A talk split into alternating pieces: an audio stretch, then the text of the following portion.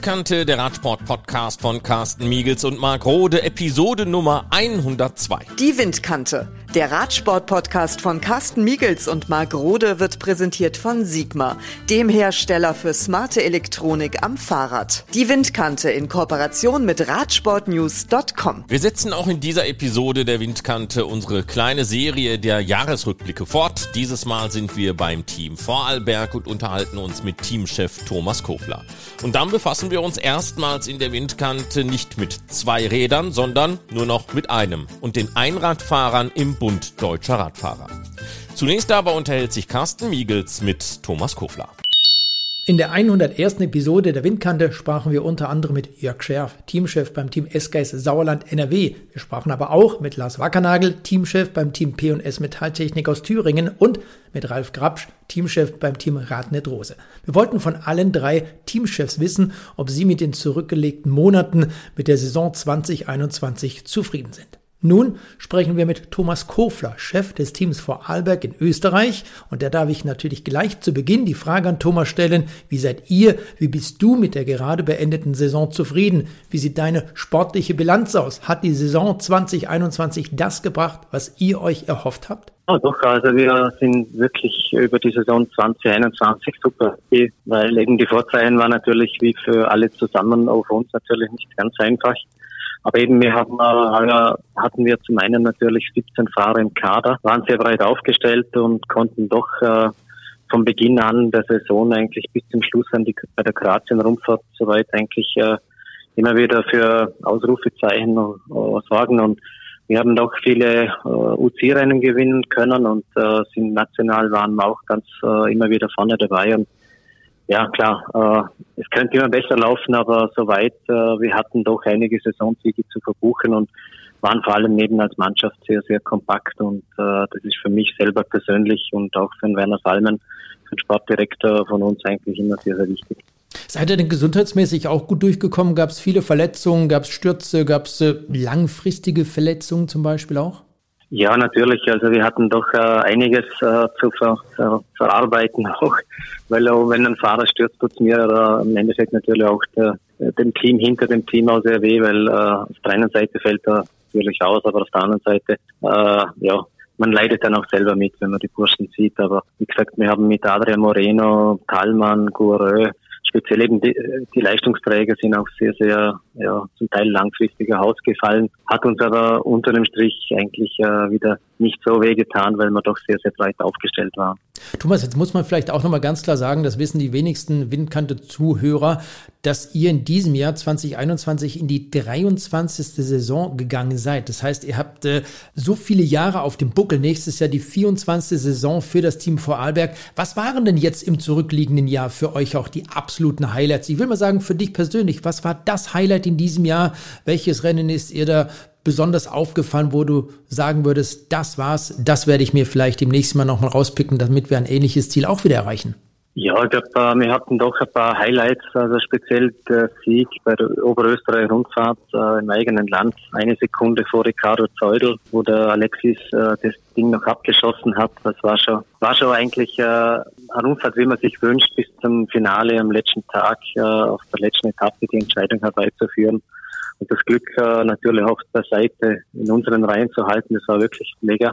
Und natürlich auch die Herangehensweise bei der Tour Savoir Mont Blanc, wirklich bei dem superschweren Rennen in Frankreich. Ja, da sind wir halt gesamt Zweiter geworden und haben auch Etappensiege und äh, waren gesamt eigentlich mit Androne Ciacatelli eigentlich doch die Mannschaft, wo das Rennen auch dominiert hat. Und eben äh, Kroatien-Rundfahrt, das sind so Sachen, wo man einfach auch mit den ganz großen Teams der World Tour immer wirklich in dem Sinn auch voll mitgematcht hat und äh, versucht oder was mir speziell eigentlich immer taugt, wenn je stärker das Rennen besetzt ist, desto stärker sind die, die Jungs motiviert einerseits, aber sie zeigen sich dann auch extrem stark und das ist das, was eigentlich mich motiviert, auch äh, eben 23 Jahre plus eins, dass man auch ins 24. Jahr gehen kann.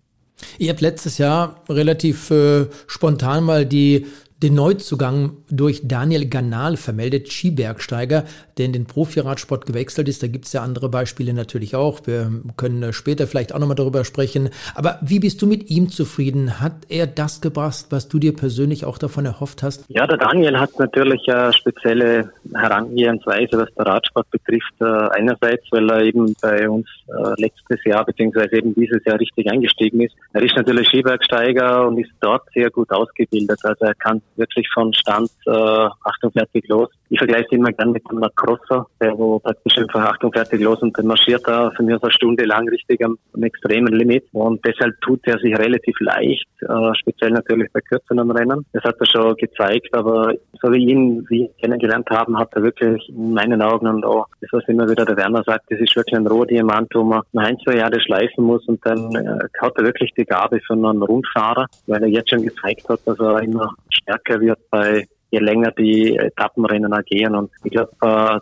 da haben wir schon jemand in eigenen Reihen aus Vorarlberg, wo uns da vielleicht äh, noch viel Freude bereiten wird in der Zukunft. Das machen ja mittlerweile einige Mannschaften, dass sie sagen, wir nehmen einen Skibergsteiger zum Beispiel bei uns in die Mannschaft. Auch bei Felbermeier, Simpl und Wels, da hat man einen ähnlichen Gang eingeschlagen. Da hat man äh, Josef äh, Dirnbauer hinzugenommen. Glaubst du, dass es in Zukunft noch öfters solche Situationen geben wird, dass man quasi einen Skiläufer, einen Skibergsteiger, einen Skispringer zum Beispiel, da denke ich an Primus Roglic, in das Team holt, weil man sich davon besonders viel verspricht, viel erhofft? Ja, gut, wenn man was für Hintergründe da genau äh, sich erhegen, weiß ich nicht, aber im Endeffekt äh, wird das nicht so oft vorkommen als bei uns in Österreich, weil eben das Thema äh, Skisport und äh, überhaupt natürlich mehr präsent ist als in den anderen Ländern, aber ich denke mal, die Burschen sind ja alle gut äh, ausgebildet von der Didaktik, von der Sportmethodik und generell aus der sportärztlichen Seite. Und äh, viele trainieren gerade aus dem Wintersport extrem viel, äh, auch äh, auf dem Rad im Sommer und finden und so eigentlich auch die Liebe zum Radsport. Und eben wir haben auch eine spezielle Nähe zu Katharina Nierensberger, wir sind seit Jahren Partner von ihr oder wir richten sie ein bisschen aus und haben neben ihr natürlich auch äh, noch andere Profispieler Nachwuchs, im Nachwuchs unterwegs sind oder auch im ÖSV schon. Und äh, man würde sich wundern, die Burschen sind oder die Mädels sind richtig äh, die sitzen super auf dem Rad und da hätten sehr viele, glaube ich, äh, Radprofis, äh, Damen und Herren vielleicht noch Mühe, wenn die mal dann wirklich in den Radrennsport wechseln würden. Natürlich haben sie das taktische Verständnis nicht, aber generell von der Grundausbildung, glaube ich, äh, sind sie sehr weit und da könnte man schon vorstellen, dass das vielleicht das eine oder andere noch ja, bewegt, dass der dann einmal überlegt, dann vielleicht wirklich in den Radsport zu wechseln. Thomas, lass uns mal vorausblicken auf das Jahr 2022. Gibt es Erneuerungen bei euch? Gibt es Neuzugänge? Neuzugänge gibt es Abgänge bei euch im Team. Wie sieht das aktuell aus? Immerhin haben wir jetzt schon Mitte Dezember, da ist doch sicherlich schon einiges passiert. Ja, natürlich. Also wir sind natürlich äh, fleißig immer ähm, hinter den Kulissen arbeiten und äh, wir werden den Kader reduzieren. Wir hatten doch 2021 17 Fahrer im Aufgebot. Wir werden jetzt mal reduzieren auf 12 Fahrer. Im Endeffekt jetzt äh, ist die, die Tatsache weil wir doch äh, immer wieder ja ein bisschen Sorge hatten mit dem Rennkalender, weil 17 Leute zu beschäftigen ist einfach kein, kein einfaches in Zeiten wie diesen. Äh, und wir möchten ja schauen, dass wir mit 12, 13 Fahrer dann äh, die nächste Saison starten. Wir haben eigentlich soweit alle Fahrer unter Vertrag nehmen können. Äh, wir hatten gerade, aktuell haben wir neun Fahrer bekannt gegeben und äh, wir sind jetzt einmal happy, dass mit Alexi Coureux, mit äh, Roland Thalmann, mit äh, Colin Stüssi, den Meiler-Brüdern aus dem Oberhammergau, mit den Ricardo Zeugel haben wir schon bekannt gegeben, der Neuzugang. Dann haben wir natürlich die Vorarlberger Ammann, Stari, Kanal und ich sage jetzt der Nico Riegler, wohnt ja auch schon halb in Vorarlberg, in Gagellen. Äh, da haben wir jetzt schon neun Fahrer jetzt bekannt gegeben, beziehungsweise zehn. Und die nächste Woche werden wir noch die zwei neuen Fahrer bekannt geben. Aber wie gesagt, wir werden 12, 13 Fahrer im Aufgebot haben. Die Mannschaft wird, äh, so wie ich das deuten kann, äh, fast so stark sein wie noch nie. Und äh, speziell eben, wenn es in die harten Rennen geht, in die Rundfahrten, sind wir, glaube ich, sehr gut aufgestellt. In Bezug auf deine Sponsoren, auf eure Sponsoren ist alles gleich geblieben? Ja, gut, wir haben schon Glück, dass wir jetzt einmal seit vielen Jahren einfach, äh, glaube auch recht einen guten Job machen für die Sponsoren, mit den Sponsoren. Und ich sage immer, für mich ist ein Sponsor im Endeffekt auch ein Partner. Wir versuchen, das so gut wie möglich rumzubringen, auch in schwierigen Zeiten. Und ich denke mal immer, es ist da man geht der Partnerschaft ein, um äh, gemeinsam erfolgreich zu sein. Und der Radsport hat sich schon gezeigt, es ist eine boomende Sportart. Äh, jeder hatte speziell in den letzten zwei Pandemiejahren auch die Möglichkeit gehabt, Rad zu fahren. Und da haben viele eigentlich auch die Leidenschaft Radsport wieder neu entdeckt und äh, kann mitunter für mich immer wieder Chance sein, dass man Partner gewinnt für den Radsport. Aber eben, wir haben doch äh, viele, wo verlängert haben, Sponsoren und äh, ja, wir sind natürlich noch eifrig dran, die letzten Partner zu fixieren und äh, hoffen da auf eine gute Saison 2022. Ja, das hört sich doch schon mal sehr, sehr gut an.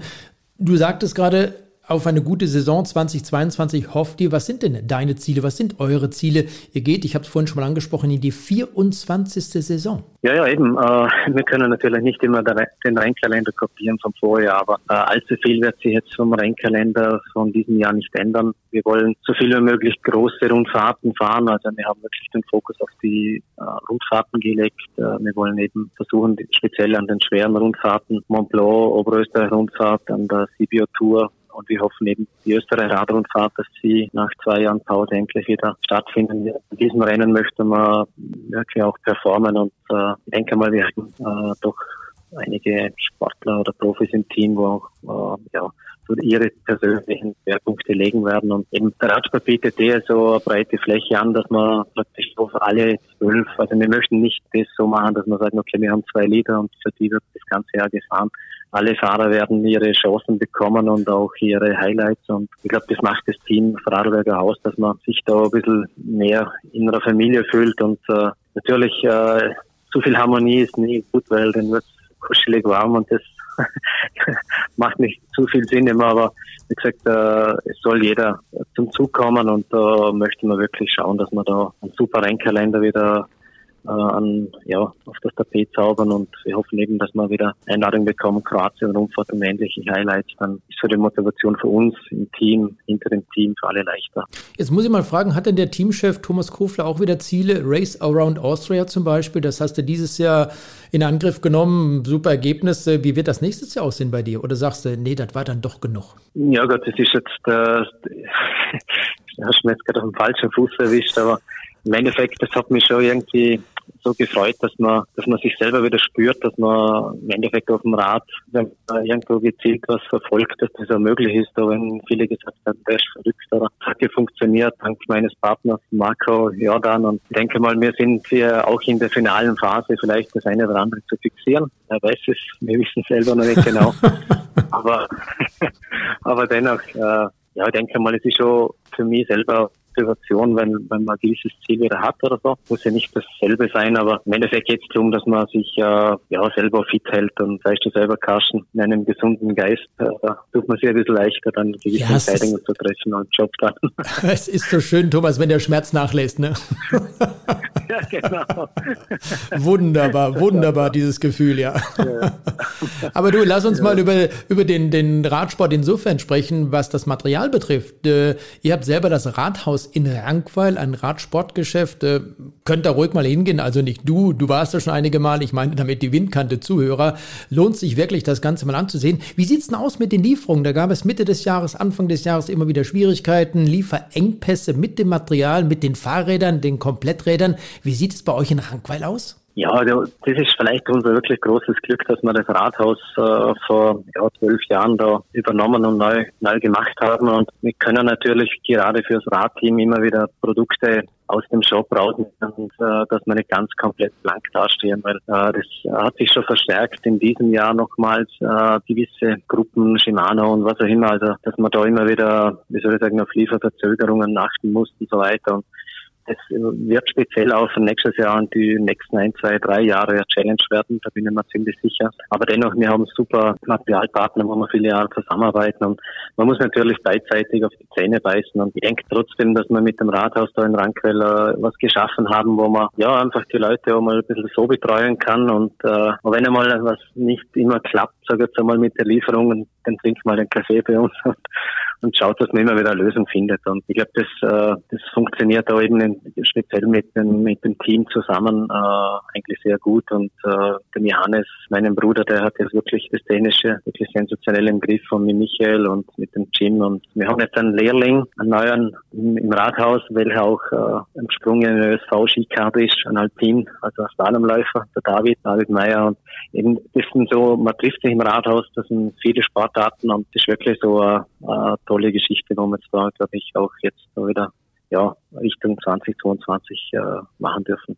Also da werden sicherlich einige Ratschläge gegeben im Rathaus mit D, allerdings in Rankweil. Thomas Kofler, vielen, vielen Dank an dieser Stelle und alles Gute ja, zum Jahresende, sage ich mal, und vor allem für das kommende Jahr. Wir werden uns sicherlich noch einige Mal hören. Danke, Thomas Kofler vom Team Vorarlberg. Danke, Carsten und allen eine frohe Weihnachtszeit. Alles Gute. Ciao.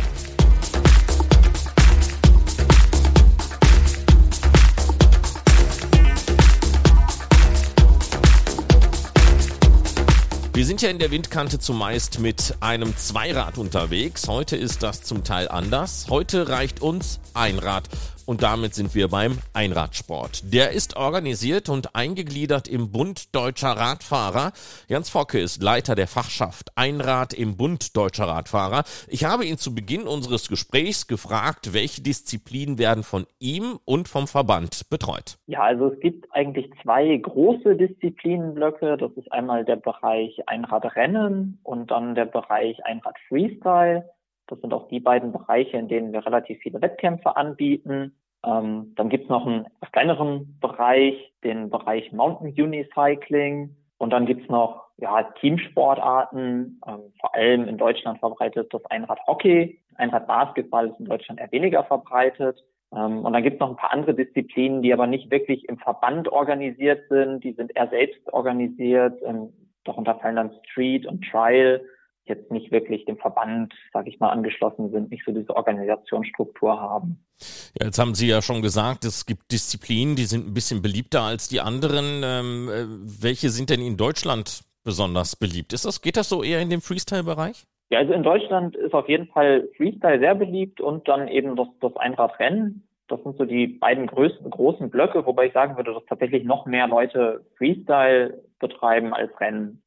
Wenn ich jetzt mal auf die Landkarte schaue, ähm, nehmen wir mal den Freestyle-Bereich. Weltweit gesehen, zum einen, wer hat da die Nase vorne? Wer gibt da den Ton an bei Meisterschaften? Und äh, auch innerhalb Deutschlands gibt es da spezielle Hochburgen? Ja, also weltweit gesehen kann man auf jeden Fall die Japaner nennen, die immer ganz weit vorne mit dabei sind. Sehr starke Einrad-Freestyle-Fahrer. Innerhalb von Deutschland gibt es eigentlich so zwei Hochburgen. Das ist einmal tatsächlich das Ruhrgebiet ähm, und dann Bayern, ja, relativ verteilt, jetzt nicht so konzentriert wie das Ruhrgebiet, aber so das Ruhrgebiet und Bayern kann man, denke ich, schon als, als Hochburgen bezeichnen. Hm. Kann man das erklären, warum das so ist? Ja, das, das ist eine gute Frage. Also es gibt relativ viele, relativ große Vereine im Ruhrgebiet, teilweise auch schon relativ alte Vereine, ähm, in Bayern ebenfalls. Ich denke, das, das zieht sich dann so ein bisschen gegenseitig auch hoch. Wenn es da irgendwie schon viele große Vereine gibt, dann organisieren die eher Meisterschaften, dann kommt vielleicht auch noch eher der, ein großer Verein dazu.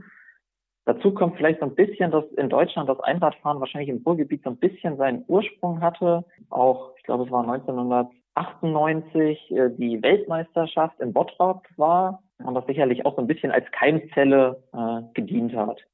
Ja, jetzt äh, ist das Ruhrgebiet besonders stark. Wenn ich daran denke, ich bin ja selber aus dem Ruhrgebiet, äh, mein Kind zum Beispiel geht äh, auf die Waldorfschule, hat jetzt ein Zirkusprojekt, da werden auch Einräder benutzt. Nervt Sie das manchmal ein bisschen, dass viele einfach Einrad fahren oder vielleicht auch Einradsport eher mit Spaßveranstaltungen, mit Zirkus äh, in Verbindung setzen und weniger eigentlich mit dem Wettbewerbssport? Also Nerven würde ich jetzt nicht unbedingt sagen, aber es ist natürlich schon schade, dass viele äh, nicht den Leistungssport dahinter kennen äh, und nicht sehen, dass es Einradfahren tatsächlich auch als Leistungssport gibt. Das ist natürlich schön, wenn viele irgendwie mit Einradfahren in Kontakt kommen. Es gibt auch super viele Vereine, die das breitensportmäßig anbieten und gar nicht so auf, auf Leistungssport. Das ist natürlich auch sehr schön. Aber es wäre natürlich auch schön, wenn in der Öffentlichkeit einfach mehr gesehen würde, dass es eben Einradfahren auch als Leistungssport gibt. Ja, wenn ich jetzt ähm, mit dem Mountainbike unterwegs bin und mich da einem Club anschließen möchte, werde ich, glaube ich, ziemlich schnell fündig, mit dem Straßenrad auch. Ähm, wie sieht das beim Einradfahren aus? Wenn mich das denn wirklich auch interessieren würde, mich da auch im sportlichen Bereich in einem Verein zu engagieren, äh, welche Möglichkeiten hätte ich denn da, mich zu informieren, wo in meiner nächsten Nähe ein Verein ist, der das anbietet? Ja, also die Vereine, die es wirklich leistungsmäßig betreiben, da denke ich, hat man bei den äh, Landesradsportverbünden ganz gute Ansprechpartner. Die haben in der Regel auch eine Übersicht äh, in den Bundesländern, wo wirklich aktiv Einrad im Verein gefahren wird, leistungssportmäßig. Also, dass man da schon schauen kann, wo in der Nähe ein Verein ist, der es leistungssportmäßig macht. Ein bisschen anders sieht es im Bereich Breitensport aus. Ähm, da sind viele Vereine, die Einradfahren anbieten, aber vielleicht auch gar nicht im BDR organisiert sind, sondern vielleicht eher dem Deutschen Turnerbund zugeordnet, die aber auch Einradabteilungen haben, dann halt eher weniger im Bereich Leistungssport, sondern wirklich eher im Bereich Breitensport unterwegs sind. Da haben wir jetzt natürlich vom Verband auch nicht so direkt die Übersicht, welche Vereine da alle so aktiv sind. Wie sieht das denn generell aus, wenn ich mich jetzt dafür interessiere? Ich habe jetzt einen Verein gefunden. Stellen mir die Vereine denn das Material oder muss ich dann selber schon mal zusehen, dass ich gewisse Dinge auch mitbringe?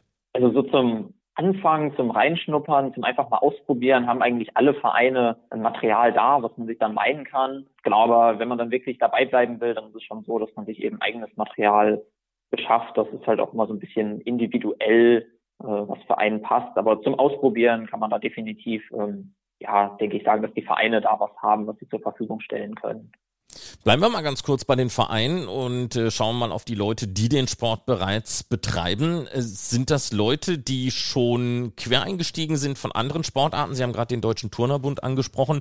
Ich kann mir vorstellen, beim Einradsport äh, braucht man sehr viel ja, eigene Körperkontrolle auch. Beim Turnen bekommt man die ja, dass vielleicht viele Leute vom Turnen rüber switchen oder auch selber schon eine radsportliche Vergangenheit in irgendeiner anderen Disziplin haben? Also ich glaube, ein Großteil der Einradfahrerinnen und Einradfahrer ist tatsächlich relativ früh zum Einrad gekommen. Äh, insgesamt ist Einradfahren eine sehr junge Sportart, würde ich behaupten. Die allermeisten Fahrerinnen und Fahrer sind unter 18 Jahre alt. Ähm, das heißt insgesamt sehr jung. Ich glaube, die allerwenigsten haben vorher in einem anderen Bereich Kontakt mit dem Radsport gehabt, sondern ich denke, es ist tatsächlich eher so die Schiene, dass man über ja Breitensport oder vielleicht eine AG in der Schule mal irgendwie mit dem Einrad Kontakt hatte und sich dann gedacht hat, ach, das ist doch eigentlich eine ganz coole Sportart äh, und dann geschaut hat, welche Vereine bieten das denn vielleicht leistungsmäßig an und dann so in den Bereich ja Einradleistungssport gekommen sind. Jetzt kommentieren der Carsten und ich ja viel äh, Profiradsport auf der Straße bei Eurosport und sehr, sehr oft sieht man einige Profis, die vielleicht so eher aus dem Sprinterbereich kommen, dann in den Bergen sich im Gruppetto wiederfinden und dann den Leuten eine Show bieten, weil sie sowieso wissen, sie haben irgendwie eine halbe Stunde Rückstand auf äh, den Gewinner und bieten dann zum Beispiel ein Wheelie an.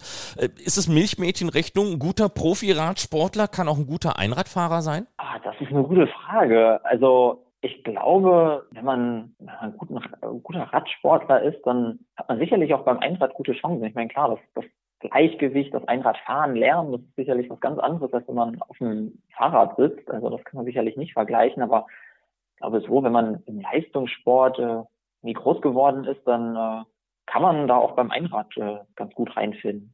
Sie haben vorhin schon mal die äh, Weltmeisterschaften angesprochen, die unter anderem in Bottrop waren. Äh, Großveranstaltungen, äh, was, was gehört alles dazu? Ist man im Programm zum Beispiel der World Games, ja, hat es auch mal Bestrebungen gegeben, gegebenenfalls mal in das olympische Programm aufgenommen zu werden, weil im Moment sucht man ja viele junge, hippe Sportarten und äh, bietet denen ja auch äh, eine Plattform. Ich denke da nur an Skateboarden. Es wäre sicherlich vor 10, 12 Jahren noch undenkbar gewesen, so eine Sportart mal bei den Olympischen Spielen zu sehen. Als, als nicht olympische, Disziplin ähm, ist Einradfahren jetzt in keiner anderen großen ich mal, Veranstaltung angeschlossen. Es gibt, wie gesagt, eigentlich alle ähm, zwei Jahre eine Weltmeisterschaft, die halt von der internationalen Einradföderation organisiert wird. Ähm, ist aber so der, der größte internationale Wettkampf und eigentlich der einzige große internationale Wettkampf, den es gibt.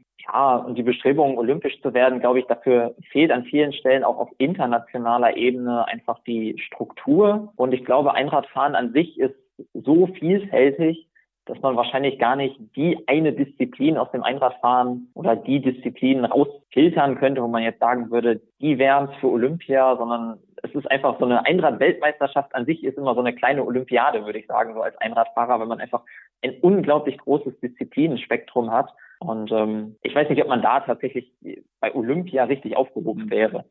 Ja, es hat äh, nun die Corona-Pandemie, na, ich hätte jetzt fast gesagt, gegeben. Sie, sie beherrscht ja immer noch die äh, Schlagzeilen.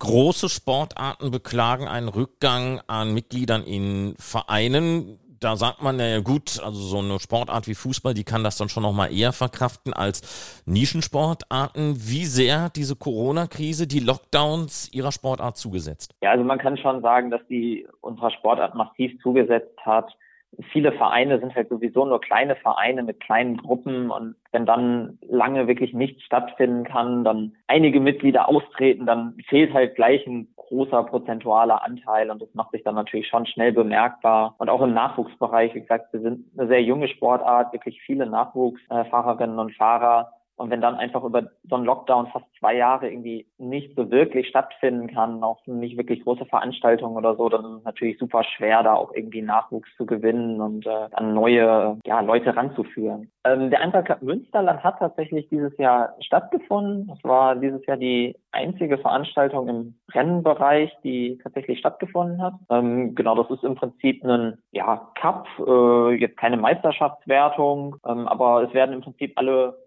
gängigen Renndisziplinen, die man so auf der auf der Bahn fährt, angeboten. Und ähm, ja ist traditionell jetzt schon ja, über, ein paar Jahre immer so eigentlich der Saisonabschlusswettkampf normalerweise. Und ja durch die Corona-Pandemie war es jetzt leider der Saisonauftakt und der Saisonabschluss in einem, aber ich glaube, die Fahrerinnen und Fahrer waren froh, dass überhaupt ein Wettkampf äh, stattgefunden hat. Hm, gucken wir mal auf das Programm. Wenn wir jetzt beim äh, Rennen zum Beispiel sind, wie viele Unterdisziplinen gibt's da? Welche, welche Events werden da angeboten? Also bei den Rennen sind wir so ein bisschen ja, orientiert an der Leichtathletik. Wir fahren auch im Leichtathletikstadion unsere Rennen. Als Disziplinen gibt's da diese ganz klassische, klassischen Disziplinen 100 Meter, 400 Meter, 800 Meter. Und dann gibt's äh, Einrad-spezifische Disziplinen wie Einbein und Radlauf. Und dann gibt's noch einen Slalom-Parcours, heißt IOS Slalom, der eigentlich auch auf jeder, ja, sag ich mal, Rennveranstaltung angeboten wird. Das sind so die, die Standarddisziplinen.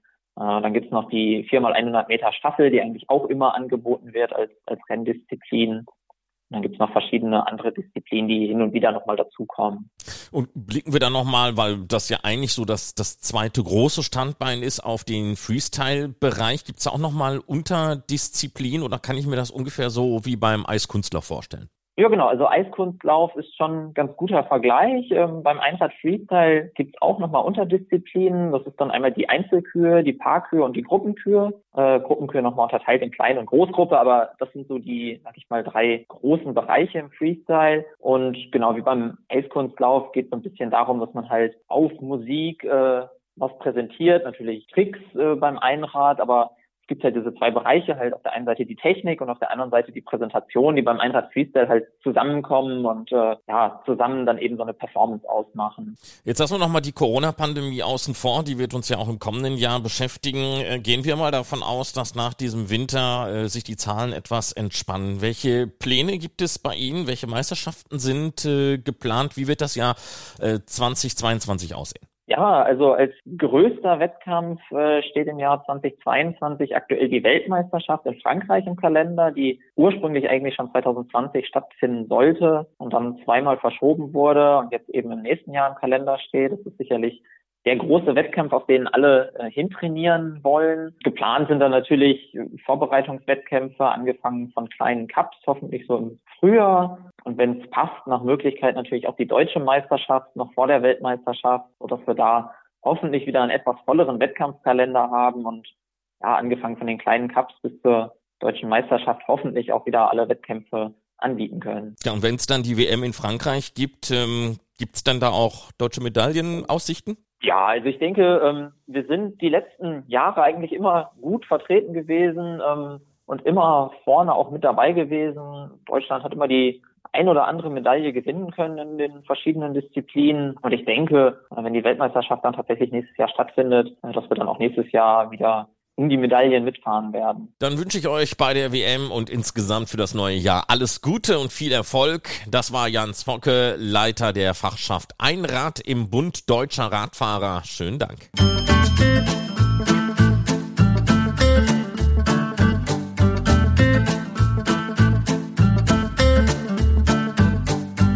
Das war die 102. Ausgabe der Windkante, der Radsport-Podcast von Carsten Miegels und Marc Rode. Und am Ende dieser Episode noch einen schönen Dank nach Mexiko. Wir hatten ja in der 100. Ausgabe der Windkante gefragt, wer denn wohl der eine Zuhörer ist, der sich bei uns aus Mexiko einklickt. Schönen Dank, Stefan, dass du dich gemeldet hast und weiterhin eine schöne Zeit in Mexiko und viel Spaß mit diesem Podcast. Und alle anderen können uns auch jederzeit schreiben. Die Möglichkeit gibt es über unsere Webseite www.windkante.org. Euch dann weiterhin eine schöne Vorweihnachtszeit. Bleibt gesund und Glück auf. Die Windkante, der Radsport-Podcast von Carsten Miegels und Marc Rode, wurde präsentiert von Sigma, dem Hersteller für smarte Elektronik am Fahrrad. Die Windkante in Kooperation mit Radsportnews.com.